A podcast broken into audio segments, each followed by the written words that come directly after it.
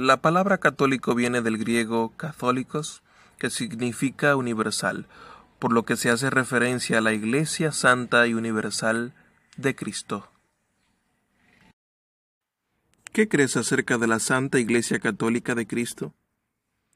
Que el Hijo de Dios, desde el principio hasta el fin del mundo, reúne, defiende y preserva para vida eterna en sí mismo, mediante su Espíritu y su palabra, a una comunidad elegida en la unidad de la fe verdadera, Creo también que yo soy miembro vivo de la misma y seguiré siéndolo por siempre.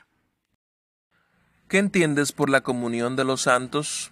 En primer lugar, que todos y cada uno de los creyentes, siendo miembros de Cristo, tienen en común que son participantes de Él y de todas sus riquezas y dones.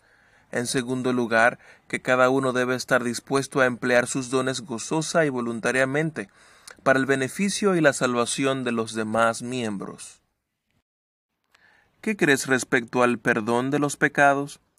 Que Dios, por causa de la satisfacción de Cristo, no recordará nunca más mis pecados ni mi naturaleza corrupta, contra la cual tengo que luchar durante toda la vida. En cambio, me imputa por gracia la justicia de Cristo, que nunca sea condenado ante el tribunal de Dios.